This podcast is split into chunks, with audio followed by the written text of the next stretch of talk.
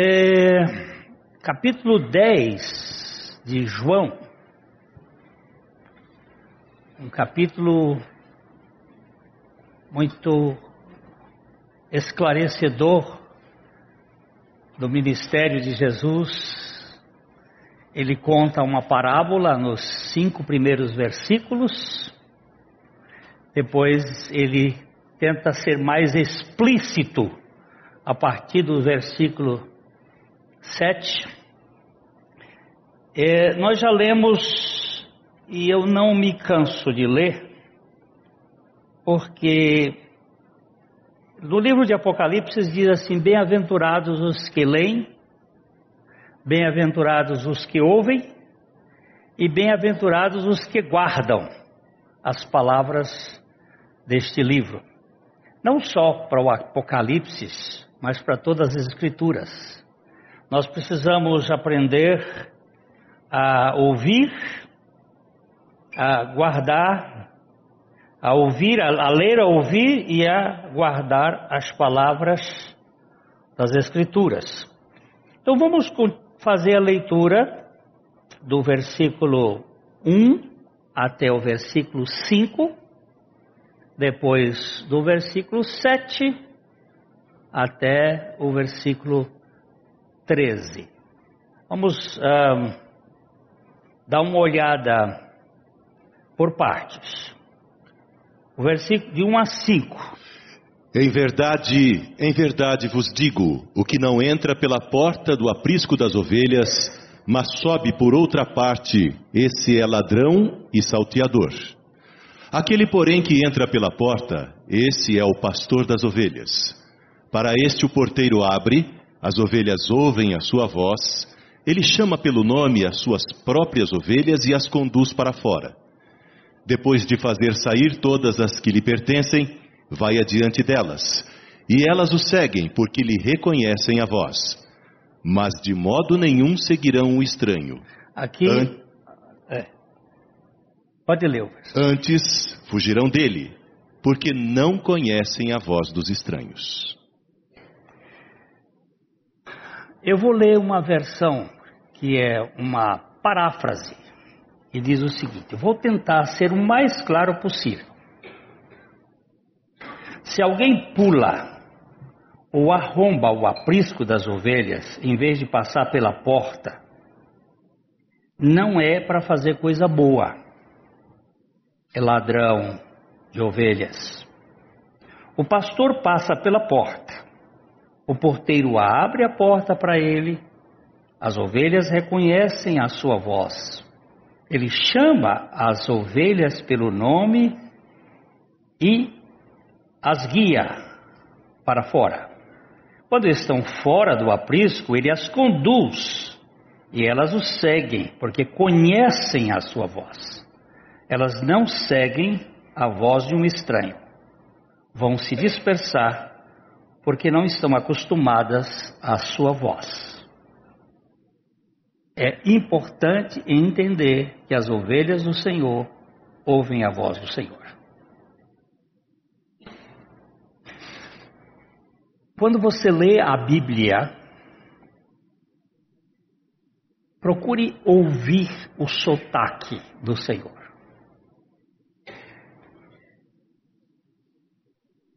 Porque aqui está o hálito do Espírito Santo, está o sopro. E a Bíblia não é um livro que não revele o caráter e a pessoa do Senhor.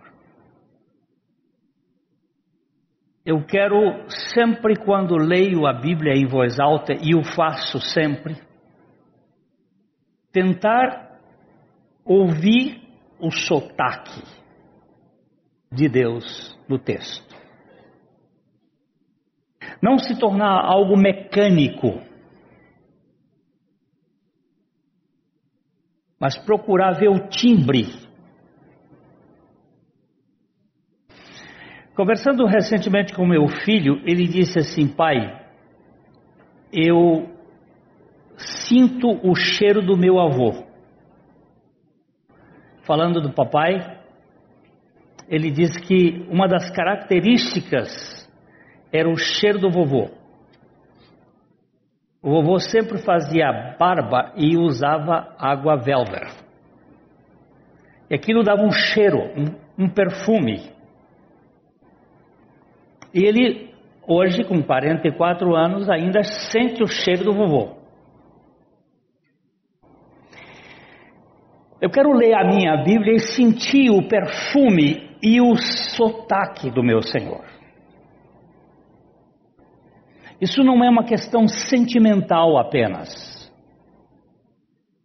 É que a Bíblia me fala do bom perfume de Cristo, me fala também do sotaque do Senhor. Ouvir a voz do Senhor. As suas ovelhas conhecem a voz dele e jamais seguirão os estranhos. O versículo 6, então.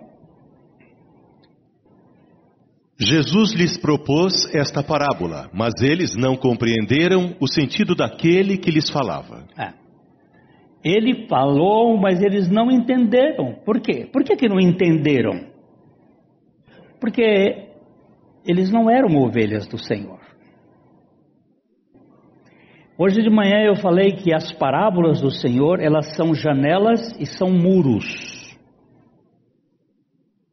Janela para as ovelhas e muro para os bodes. Para as ovelhas, elas vão esclarecer, mas para o mundo, ela vai criar um obstáculo. Eles não vão entender. Porque a Bíblia, a palavra de Deus, só pode ser compreendida por revelação. O Evangelho não nos é assimilado por outra forma senão pela revelação do Espírito Santo. O versículo 7. Jesus, pois, lhes afirmou de novo: Em verdade, em verdade vos digo, eu sou a porta das ovelhas. Todos quantos vieram antes de mim são ladrões e salteadores, mas as ovelhas não lhes deram ouvido. Eu sou a porta. Se alguém entrar por mim, será salvo. Entrará e sairá e achará pastagem. O ladrão vem somente para roubar, matar e destruir. Eu vim para que tenham vida e a tenham em abundância. Agora, o Senhor vai vai esclarecer um pouquinho mais aqui. Jesus contou essa história simples, mas eles não tinham ideia do que ele estava falando. Então tentou de novo, vou ser explícito. Eu sou a porta para as ovelhas. Os outros são de má índole, ladrões de ovelhas, todos eles. Mas as ovelhas não os ouvem. Eu sou a porta. Quem passar por mim será bem cuidado. Entrará e sairá e encontrará pastagem. O ladrão vem apenas para roubar, matar e destruir.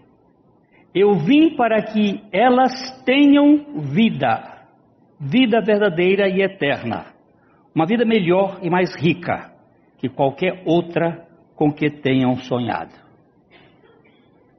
Eu vim para que tenham vida, vida abundante. Versos 11 a 13. Eu sou o bom pastor. O bom pastor dá a vida pelas ovelhas. O mercenário que não é pastor, a quem não pertencem as ovelhas, vê vir o lobo, abandona as ovelhas e foge. Então o lobo as arrebata e dispersa. O mercenário foge porque é mercenário e não tem cuidado com as ovelhas. Eu sou o bom pastor.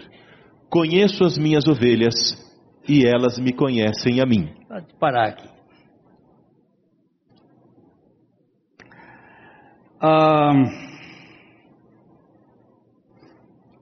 no versículo 10, Jesus fala assim: O ladrão vem somente para roubar, matar e destruir. Quem é o ladrão? Certamente muitos pensam que o ladrão aqui é o diabo. Mas a gente sabe pelo texto que ele não está se referindo ao diabo. Pode ser que o diabo entre nessa história como um incentivador. Mas o ladrão aqui não é o diabo. Talvez o diabo possa ser considerado o lobo, não o ladrão. Quando Jesus diz, uh, versículo 10, por favor. Quando Jesus diz o ladrão vem somente para roubar, matar e destruir, ele está se referindo aos que vieram no versículo 8. O versículo 8 ele está dizendo, ó, todos quantos vieram antes de mim são ladrões e salteadores, mas as ovelhas não lhe deram ouvidos. Aqui tem duas palavras muito importantes: ladrões Vamos pegar a palavra ladrão, ladrões. Esta palavra é klepto, klepte, kleptomania. Kleptocracia. Não sei se vocês já ouviram esta palavra recentemente, há uns dois anos atrás, teve um ministro do STF que falou que o Brasil, que o PT tinha formado no Brasil uma cleptocracia, o governo dos ladrões. Na verdade, não foi esta palavra, não é a palavra própria. A palavra é salteadores. Porque klepto é roubar sutilmente. É, a, é o cleptomaníaco. É aquele que mete a mão, mas ninguém nota. Ele é sutil. É, uma ocasião, um, um senhor chegou, trouxe a sua esposa e ele disse: Pastor, eu queria que o senhor conversasse com minha esposa porque ela é cleptomaníaca. Ela vai aqui na loja americana, ela mete a mão nas coisas, ela leva. Diz: Olha, é difícil o tratamento de cleptomania. Tem cura, doutora?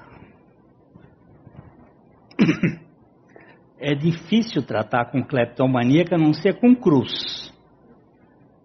O único remédio de cleptomaníaco é cruz. Eu sei disso porque eu era cleptomaníaco. Eu roubei muito dos meus pais. Eu roubei no Colégio Batista do Rio de Janeiro. Eu era cleptomaníaco. E o remédio de cleptomania é cruz. É a obra de Cristo, que nos liberta da vergonha, do medo e da culpa, porque são estes elementos que trazem, muitas vezes, embutido dentro de si o desejo de satisfação, para ter controle. Mas a palavra aqui, ó, kleptomania é defraudar, é o ratoneiro. Essa palavra aqui, o rato é aquele que abre a, a bolsa e tira o dinheiro sem ninguém ver. Então, o governo que tinha aqui não era kleptomaníaco. Ele era um governo, na verdade, é, vamos ver a outra palavra. É, o, é, o nome é transferido para falsos mestres, que não cuidam em instruir homens, mas abusam de sua confiança para o seu próprio ganho. Se você apertar aqui nesta, nesse número aqui, nós vamos ver os sinônimos e vão aparecer aqui o kleptes, que é este aqui, por definição, é, e, e letes ou leites, leistes, que é, denota alguém que rouba esse aqui. Esse aqui, do, o 2012, é que denota alguém que rouba com discrição. E o outro, esse daqui, denota alguém que rouba abertamente. Se eu fosse definir aqui o governo anterior, do governo que estava ali, eles são leistes. Não são cleptes. Mas Jesus colocou os dois dentro de Israel. Tanto os cleptes como os leistes. Ladrões e salteadores. Que estavam roubando a confiança das pessoas. É... Os fariseus, em sua oposição a Cristo, baseavam-se no princípio de que eles eram os pastores do rebanho. E que Jesus, não tendo comissão otorgada por eles, era um intruso e impostor. Portanto, as pessoas se viam forçadas pelo dever a ficar do lado deles e contra Jesus. Por isso Jesus contou essa parábola. Em oposição a isso, Cristo aqui descreve que eles eram falsos pastores.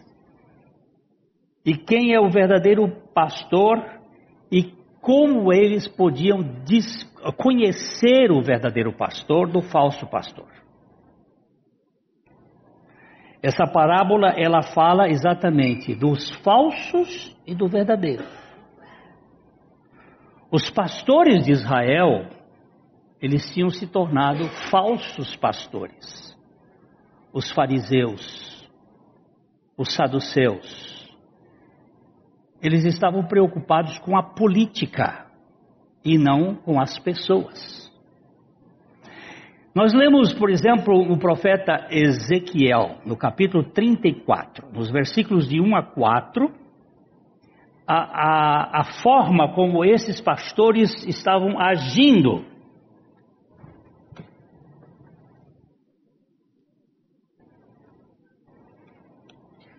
Ezequiel 34, de 1 a 4. Veio a mim a palavra do Senhor dizendo: Filho do homem, profetiza contra os pastores de Israel. Profetiza e dize-lhes: Assim diz o Senhor Deus: Ai dos pastores de Israel que se apacentam a si mesmos. Não apacentarão os pastores as ovelhas? Comeis a gordura, vestivos da lã e degolais o cevado, mas não apacentais as ovelhas. A fraca não fortalecestes, a doente não curastes a quebrada não ligastes, a desgarrada não tornastes a trazer, e a perdida não buscastes, mas dominais sobre elas com rigor e dureza. O profeta está escrevendo da Babilônia.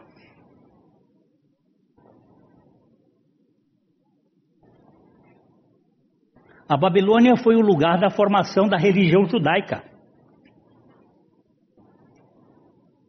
Foi ali que se desenvolveu esse sistema das sinagogas e do controle, da dominação, de tirar a lã, a carne, o leite, para o seu aprazimento, para o seu próprio deleite mas não cuidava das ovelhas, não sarava doente. Porque nós só temos um bálsamo que pode curar, e esse é Jesus Cristo. É o bálsamo de Gileade, que cura, que liberta, que dá sentido à vida. O profeta Oséias, no capítulo 7, no verso 1, também fala de Efraim. Lá é, é mais Judá, aqui é ainda o tempo de Efraim, quando? Quando me disponho a mudar a sorte do meu povo e a sarar a Israel, se descobre a iniquidade de Efraim, como também a maldade de Samaria, porque praticam a falsidade, por dentro a ladrões e por fora rouba a horda de salteadores. Olha aí, essa turma aqui entra e vai saquear e vai roubar. E muita gente vai atrás deste grupo buscando significado, buscando cura, buscando libertação e não vai para o Senhor. Jesus afirmou que os chefes religiosos de sua época eram assaltantes e saqueadores. Eles mercadejavam a palavra de Deus. Eles introduziam dissimuladamente heresias. Eles andam no caminho de Caim, no erro de Balaão e na revolta de Corá. Diz o Judas e Pedro.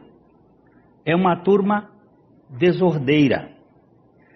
Mas Jesus disse: Eu vim para que tenham vida e a tenham com abundância. E aqui nós precisamos entender uma coisa. Vamos voltar agora para João capítulo 10, versículo 10. João 10, 10. O ladrão vem somente para roubar, matar e destruir. Eu vim para que tenham vida e a tenham em abundância. Agora ele fala aqui que ele veio para que tenham vida. Vamos para a palavra vida.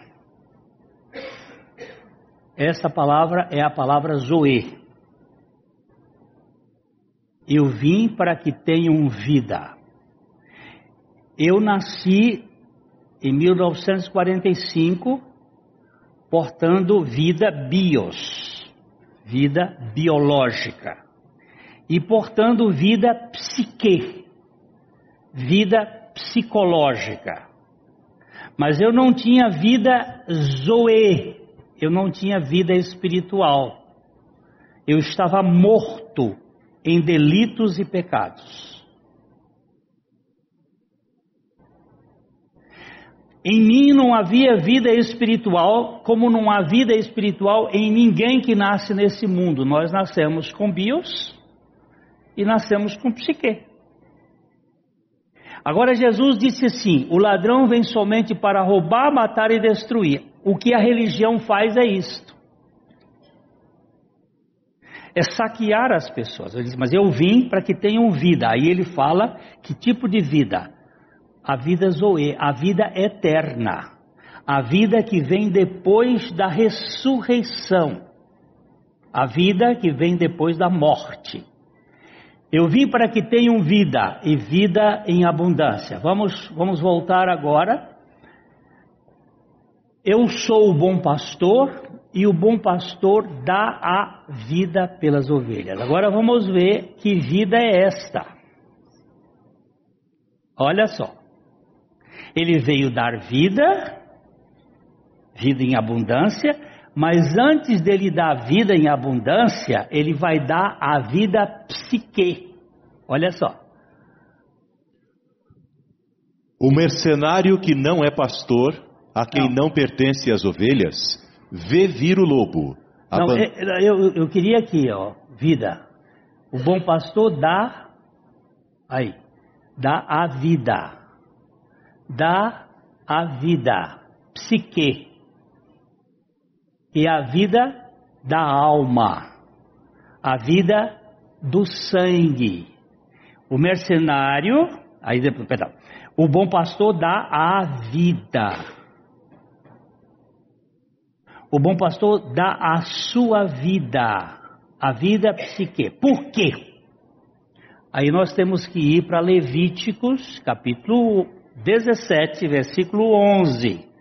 Levítico 17, 11. Levítico 17, 11. Porque a vida da carne está no sangue, eu vou-lo tenho dado sobre o altar para fazer expiação pela vossa alma, porquanto é o sangue que fará expiação em virtude da vida.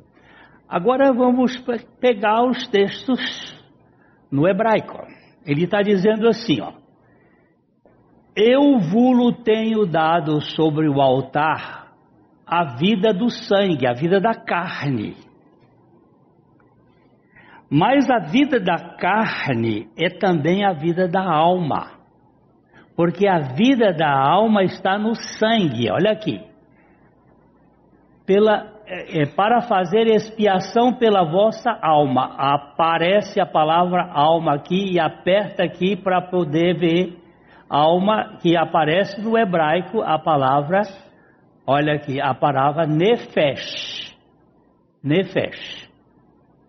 Que é a alma ou ser vivente, a criatura. Para fazer expiação pela alma tem que haver o derramamento do sangue.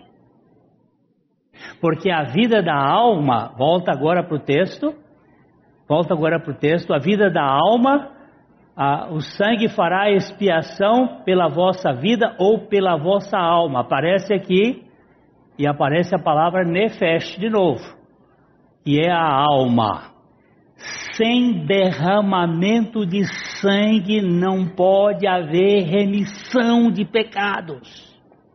Por isso Jesus tinha que dar a sua alma na morte, derramar o seu sangue incontaminado, sem nenhum resquício de pecado, para nos libertar da nossa natureza pecadora.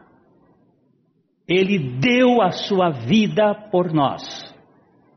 Primeiro ele dá a vida pelas suas ovelhas, para depois dar a sua vida às suas ovelhas. Dar por e dar a. Ele deu a vida por nós para dar a sua vida a nós, mas não a vida que ele perdeu na cruz. A vida que ele perdeu na cruz ele não recuperou ele ganhou outra. Aquela vida foi derramada no seu sangue, para que nós fôssemos libertos de toda acusação contra o diabo. Por que, que você vence o diabo? Qual é a arma que vence o diabo? Vamos para Apocalipse, capítulo 12. Versículo.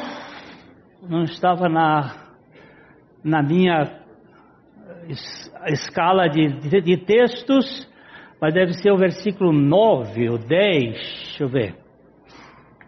É. E foi expulso. E foi expulso o grande dragão, a antiga serpente, que se chama Diabo e Satanás, o sedutor de todo o mundo. Sim, foi atirado para a terra e com ele os seus anjos. Então? Então ouvi grande voz do céu proclamando: Agora veio a salvação, o poder, o reino do nosso Deus e a autoridade do seu Cristo, pois foi expulso o acusador de nossos irmãos, o mesmo que os acusa de dia e de noite diante do nosso Deus. Eles eles, pois, o venceram por causa do sangue do Cordeiro e por causa da palavra do testemunho que deram, e mesmo em face da morte, não amaram a própria vida. Por que, que eles o venceram? Por causa do sangue. Ele derramou a sua vida na morte. Ele deu a sua vida por mim.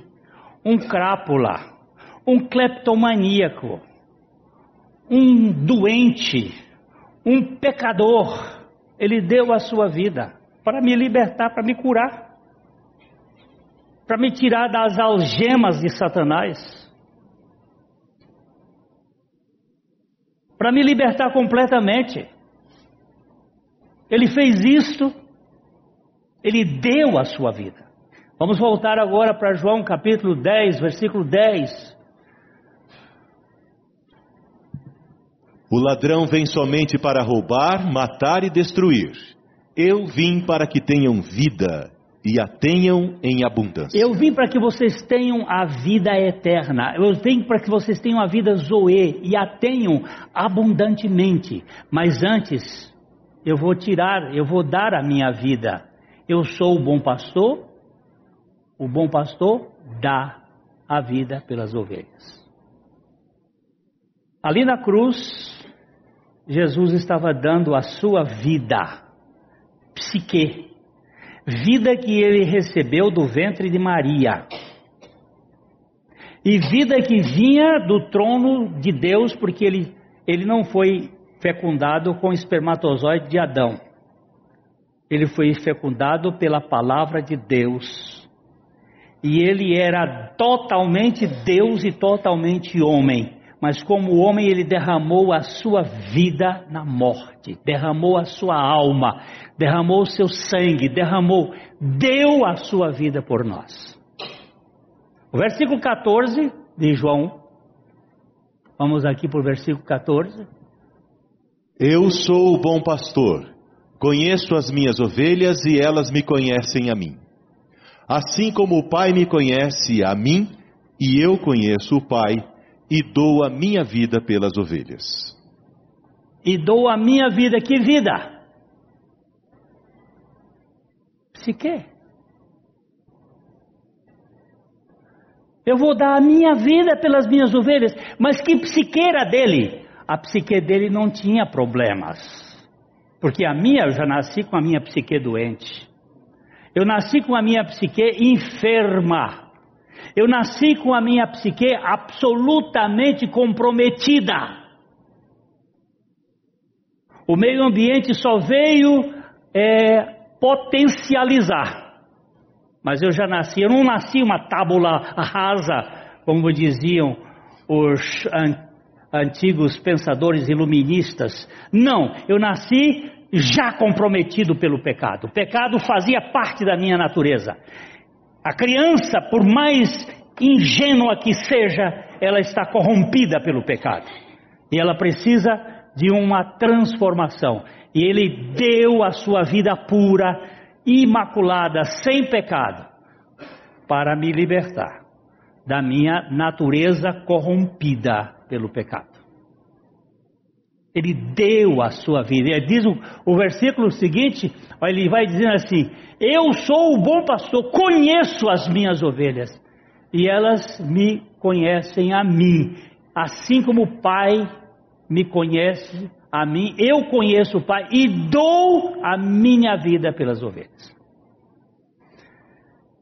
Eu acredito que o ministério de Jesus aqui na terra, ele terminou na cruz. A ressurreição não é ministério de Jesus, é ministério do Pai e do Espírito Santo. Ele estava morto e ele recebeu vida. E a vida que ele recebeu ali não é mais a psique, é a vida Zoe. Ele deu a sua vida por nós. Agora vamos para o versículo 27.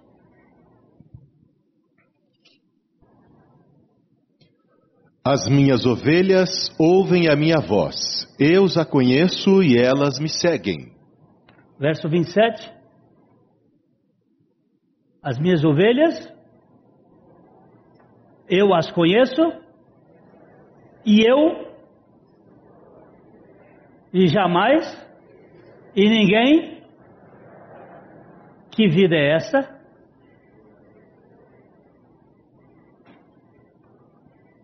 Aqui não vai apertar, aperta aqui em eterna. Ah, sim, aperta vida aqui. Vida, vida, vida. Não, não, não, não. Volta, volta. Vida, aqui. Zoe. Ele deu a vida a psique, ele perdeu a vida a psique, mas na ressurreição ele não ganhou a vida psique. Ele ganhou a vida eterna. É com a vida eterna que nós somos salvos. Ele tira uma vida e dá outra vida. Essa é uma substituição de vidas. Isso aconteceu na cruz. Quando ele assumiu a cabeça da raça humana. Jesus, ele é o último Adão. Ele não é segundo Adão. Ele é o último Adão. Lá na cruz ele terminou a sua missão. Quando ele disse tudo está consumado, estava consumado. Logo em seguida ele disse: Nas tuas mãos entrego o meu espírito. Inclinou-se e rendeu. Dali para frente, o Pai realizou a obra da ressurreição. E é com essa vida que nós somos salvos. Ele deu a sua vida para nos tirar do império da, do, de Satanás. Porque nós éramos reféns. Os, os mercenários, e ele vai tratar isso, nós vamos ter, uma outra noite. Os mercenários, eles não se importam com as pessoas, eles se importam consigo. Eles não se importam com a verdade, eles querem simplesmente manter as pessoas dentro de um sistema, de um curral. Agora, Jesus quer libertar-nos de qualquer curral e nos dá pastagem para que nós vivamos na liberdade do seu amor, não na libertinagem, na liberdade do seu amor. Quando nós ganhamos essa dimensão, que bênção! Ninguém vai nos enganar. É falso. Eu já contei aqui algumas vezes, mas um, velho estava moribundo lá pela Idade Média e a Igreja Católica tinha um hábito de fazer a extrema unção quando o sujeito está em estado de morte. E foi chamado um sacerdote para fazer a extremunção do velho.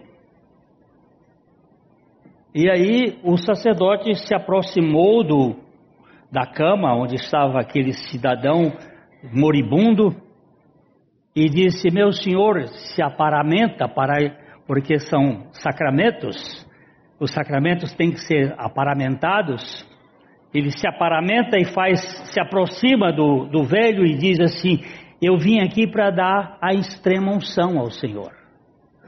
E o velhinho, já em estado quase de cadavérico, morto ali, olhou para o sacerdote e disse: Põe as suas mãos próximas dos meus olhos. E o sacerdote então põe as mãos próximo e ele disse: Onde estão os sinais dos cravos? Onde estão os sinais dos cravos? E o sacerdote disse: Não, eu não tenho sinais dos cravos, então você é um impostor, porque aquele que me perdoou tem os sinais dos cravos nas suas mãos.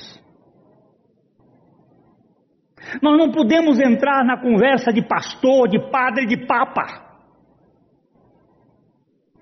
Pois podemos cair no engano. Nós temos que ouvir a voz do nosso pastor. Nós temos que conhecer Jesus Cristo, que não engana ninguém. E ele disse: Eu sou o caminho, eu sou a verdade, eu sou a vida. Ninguém vai ao Pai ou vem ao Pai senão por mim. Ninguém. Hoje nós estamos num rolo religioso. Esse Papa não é confiável, me disse um, um católico desses ferrenhos. Eu não confio nesse, nesse Francisco. Bem, bem, você não devia confiar em mim e nem você. Maldito é o homem que confia no homem.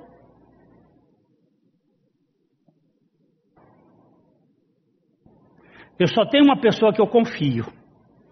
E esse é aquele que saiu da tumba, vitorioso sobre o pecado, sobre a morte, sobre Satanás. Esse eu posso confiar. Porque ele deu a sua vida por mim. E deu a vida a mim, a vida eterna que ninguém pode tomá-la, porque ele diz assim: As minhas ovelhas me conhecem. Vamos voltar ao texto. As minhas ovelhas ouvem a minha voz, eu as conheço e elas me seguem. Eu lhes dou a vida eterna, jamais perecerão e ninguém as arrebatará da minha mão. Ninguém, ninguém, ninguém Ele vai depois botar a fiança final. Verso 29. Aquilo que meu pai me deu é maior do que tudo, e da mão do pai ninguém pode arrebatar.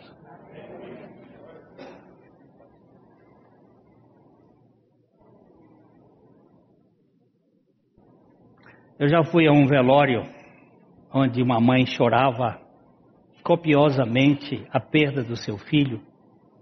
Ela dizia assim: "A minha, o meu, a minha tristeza é grande, mas a minha alegria é maior, porque eu perdi a companhia dele, mas eu sei que ele está com o Senhor." Eu digo: "Opa, aqui tem tem algo maior do que a simples realidade do aqui e agora. Eu perdi a companhia dele, mas eu sei que ele está com o Senhor. E das mãos do Senhor ninguém arrebata.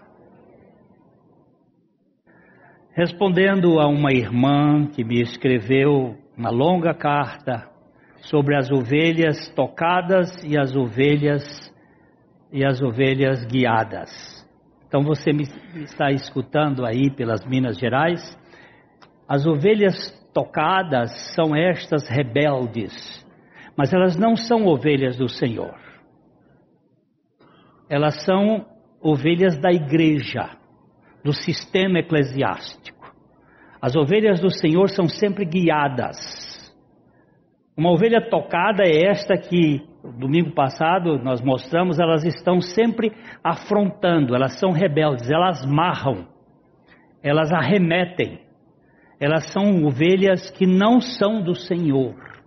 São ovelhas do sistema, que estão continuamente criando problemas. Eles não conseguem descansar na voz do Senhor, não conseguem andar dirigidos pelo Senhor.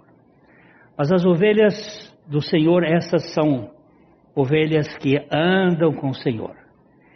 Se você esteve num sistema ou está num sistema, não se preocupe com o sistema se acha que você é rebelde ou não. Você tem que ver no seu coração diante do Senhor.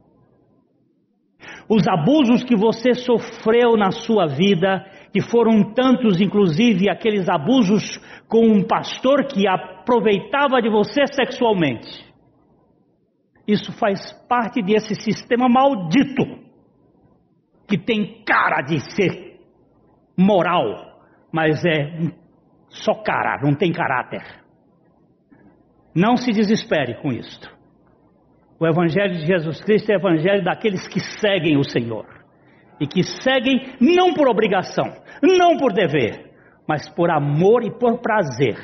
Porque elas ouvem a voz do Senhor e seguem o Senhor.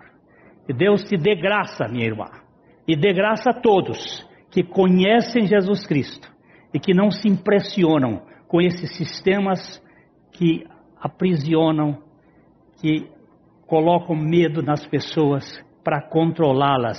Esse não é o processo de Deus. Isso é o caminho de Balaão, perdão, isso é o caminho de Caim, isso é o erro de Balaão e este é a revolta de Corá. Depois você vai estudar isso que são os sistemas controladores que colocam cabresto nas pessoas e não dão a liberdade de seguir ao Senhor. Eu sigo ao Senhor com alegria porque fui alcançado por Ele. Nós cantamos aquele hino: Em nada ponho a minha fé, senão na graça de Jesus, no sacrifício remidor, no sangue do bom redentor. A minha fé, que ela é só minha, porque ele me deu, a minha fé e o meu amor estão firmados no Senhor. Estão firmados no Senhor.